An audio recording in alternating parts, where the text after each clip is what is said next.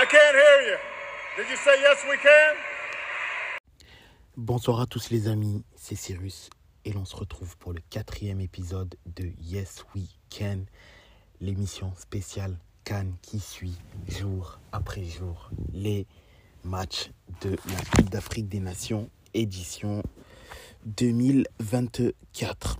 Alors, on va faire le récap du week-end hein, entre les deux matchs qui ont eu lieu aujourd'hui et l'un qui s'est terminé il y a quelques minutes entre le Congo et l'Égypte. Tout d'abord, Angola-Namibie. Angola-Namibie, un match à rebondissement. Un match vraiment à rebondissement.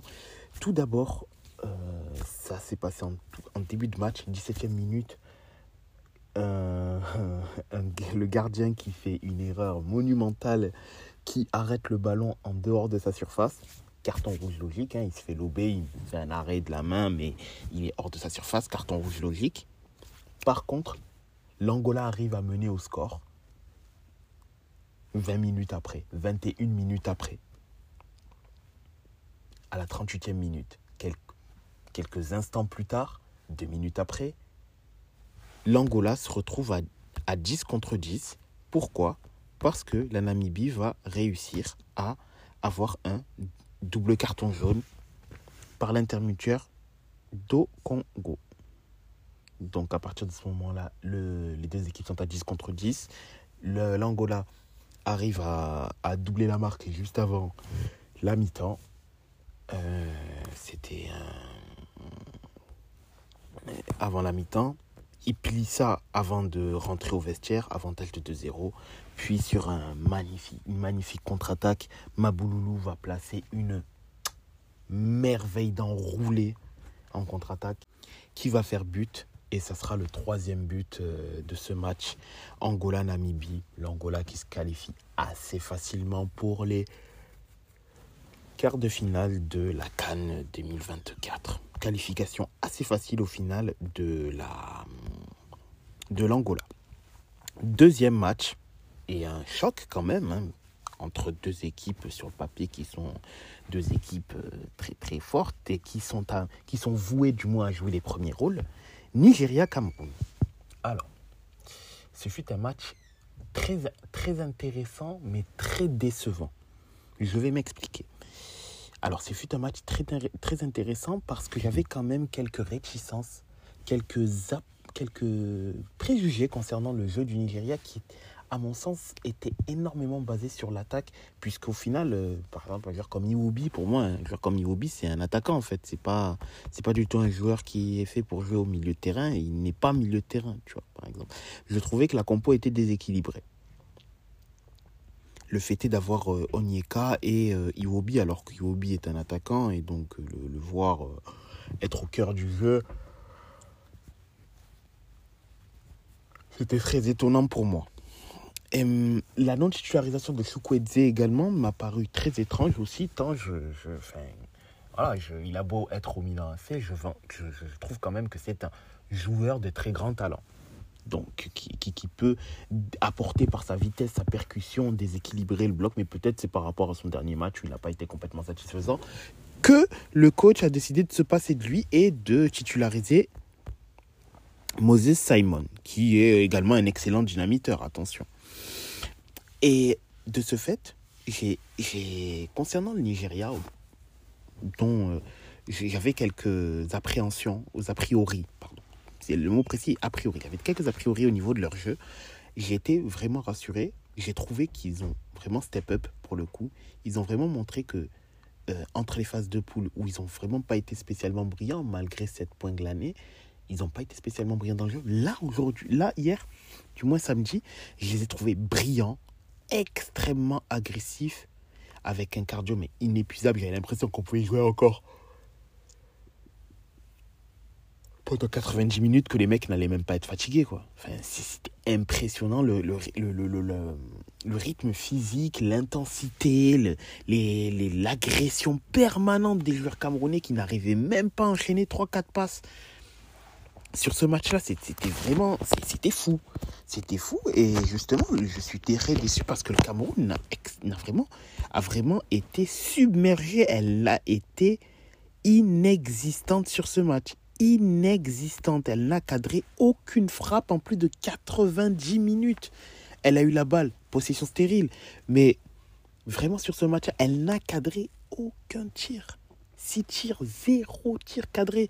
Vraiment, le plan de jeu du Nigeria s'est déroulé à la perfection. À la perfection, ils ont agressé le Cameroun. Ils les ont complètement empêchés de pouvoir essayer, développer quoi que ce soit. Ils ont annihilé le semblant de plan de jeu du Cameroun. Annihilé. Et même l'entrée d'Aboubacar n'a rien pu faire.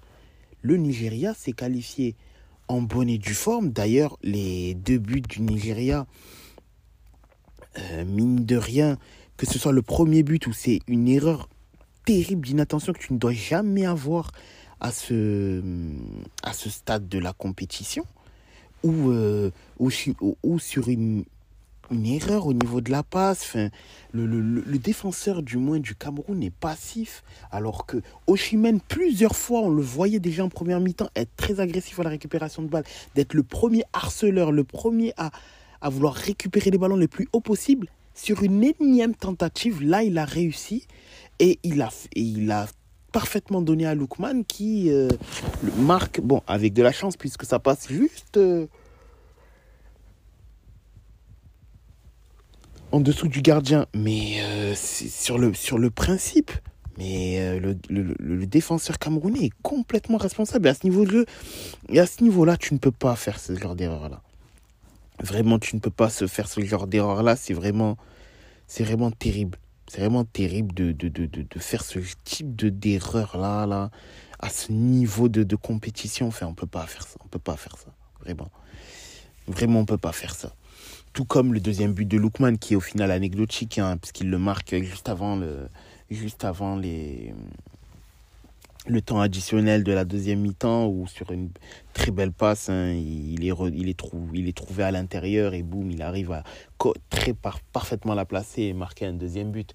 Alors oui, effectivement, on pourra dire que hum, Oshimen n'a pas été buteur sur ce match-là, mais sur le jeu, il a tellement pesé. Il a été récompensé par une passe décisive, mais il a tellement pesé, il a harangué ses coéquipiers, il a initié le pressing qui a fait que le Cameroun n'a vraiment pas existé sur ce match-là. Il a fait un vrai match de patron. Il a fait un véritable match de patron.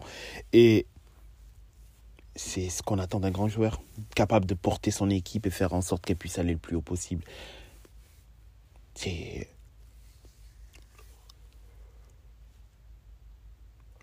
une presque masterclass de la part d'Oshimen. Franchement, s'il avait, il avait, pu marquer il avait pu marquer son but, ça aurait été une masterclass de sa part. Là, il fait un match, enfin, que ce soit dans l'envie, dans l'abnégation ou dans, dans l'esprit, celui d'un leader, il a été parfait à ce niveau-là et il a emmené le Nigeria avec lui. Et euh, chapeau, chapeau pour Nigeria. Et franchement, le Cameroun s'est remis en question parce que vraiment, pour le coup, sur ce match-là, ils se sont fait bouffer. Ils se sont vraiment fait bouffer. C'est passé ric-rac pour aller en huitième. Mais bon, si c'était pour avoir cette piteuse performance-là, il fallait peut-être rentrer, rentrer un peu plus tôt euh, dans le pays natal. Parce que vraiment, ils n'ont pas été au niveau. Ils n'ont vraiment, vraiment pas été au niveau, le Cameroun. Et c'est même dommage parce que j'en attendais quand même un peu plus de ce match-là. Les matchs d'aujourd'hui. La Guinée équatoriale contre la Guinée un scénario comme presque Hitchcockien.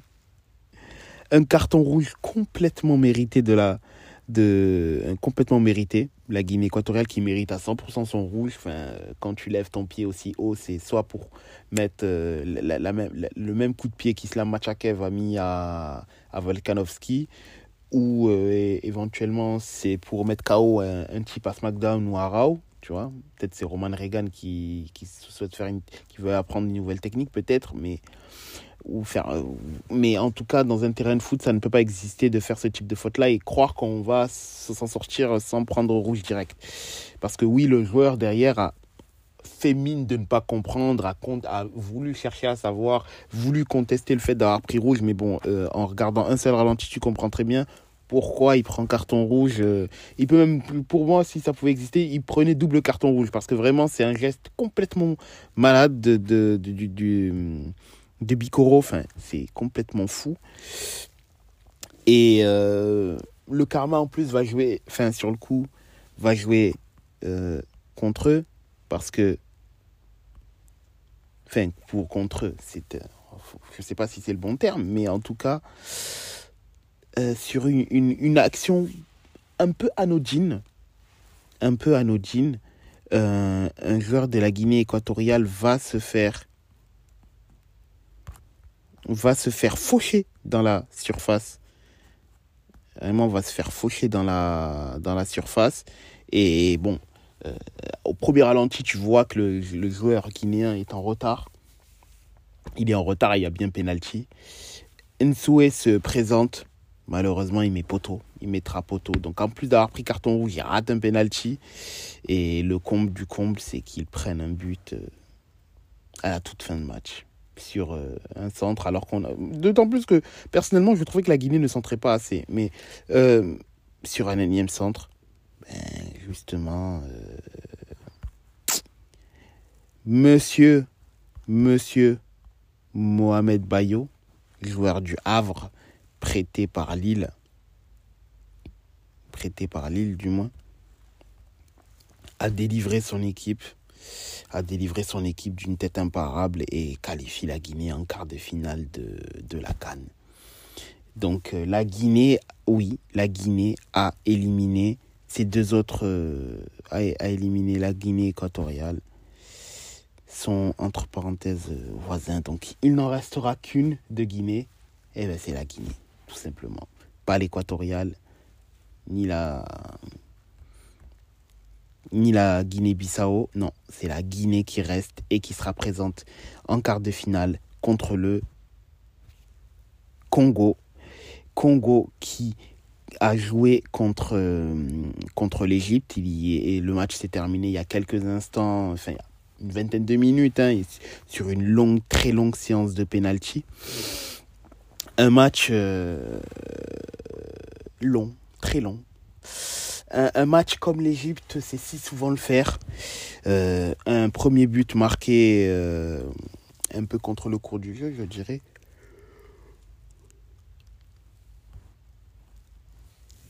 Un, petit peu hein, contre le cours du jeu, je dirais.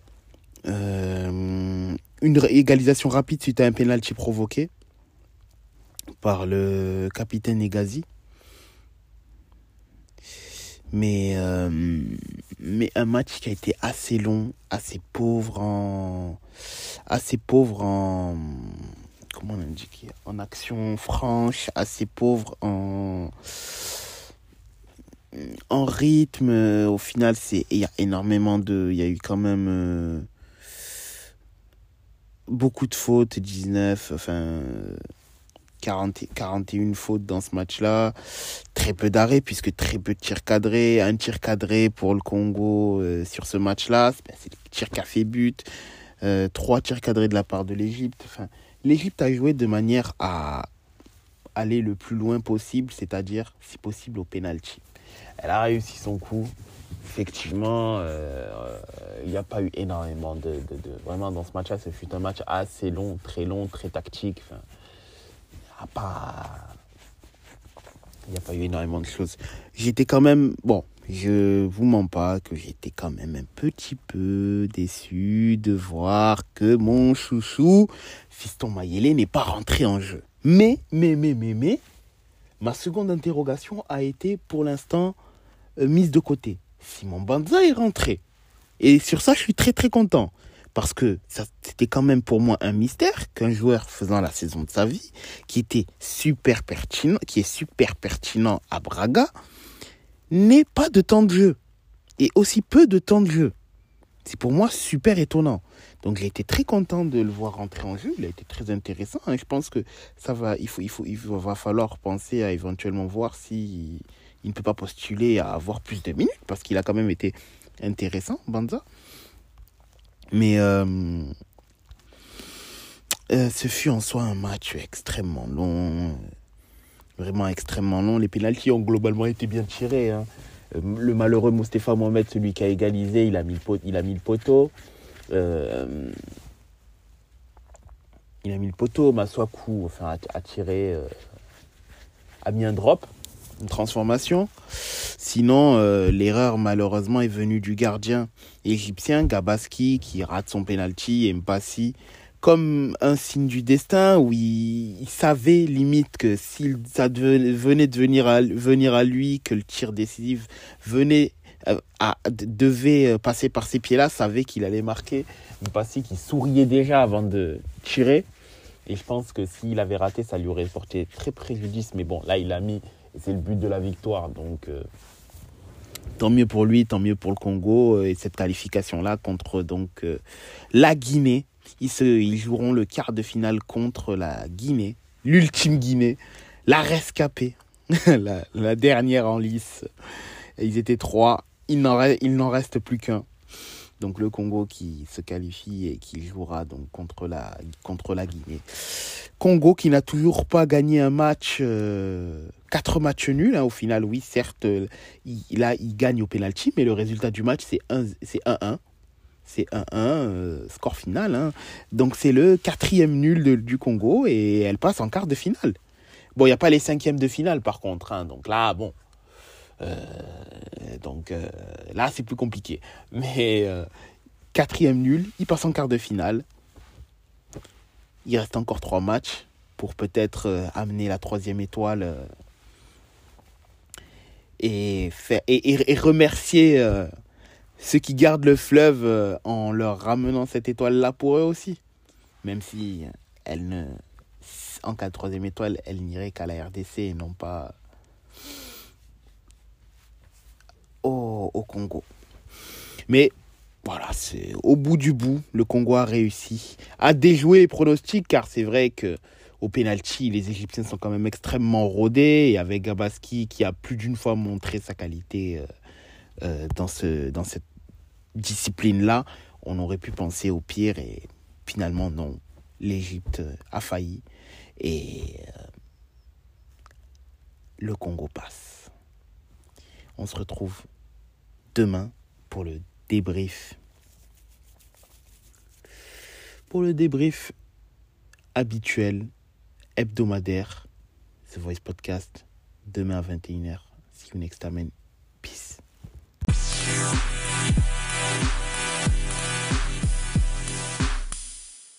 Yo les gars, si vous souhaitez avoir des maillots de qualité livrés rapidement à prix compétitif, n'hésitez pas, foncez chez notre partenaire maxikit.com avec le code LTR, vous aurez 15% de réduction sur votre commande. Donc n'hésitez pas si vous êtes fan de foot, que vous souhaitez agrandir votre collection de maillots ou que vous en avez marre de payer des maillots de football trop cher, n'hésitez pas, foncez chez notre partenaire maxikit.com avec le code LTR, vous aurez 15% de réduction. Bye.